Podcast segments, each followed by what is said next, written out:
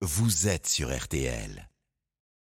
La réforme des retraites est arrivée à l'Assemblée nationale en, commission des affaires sociales pour l'instant et pour trois jours, avec plus de 5000 amendements à examiner pour les quelques 70 députés présents.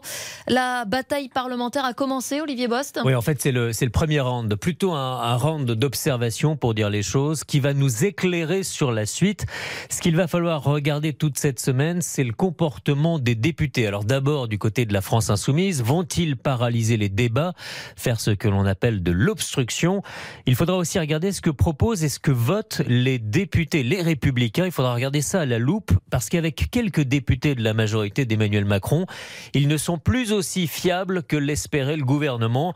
Leurs votes sont devenus incertains et s'ils sont trop fragiles, si ce vote est trop périlleux, eh bien à la fin, dans l'hémicycle, Elisabeth Borne serait obligée d'avoir recours au fameux 49-3, une adoption sans vote. L'occasion alors pour les oppositions de crier au passage en force. Le gouvernement s'en passerait bien. Nous n'y sommes pas encore. Et à l'Assemblée comme à l'Élysée, on scrutera évidemment la mobilisation demain contre cette réforme.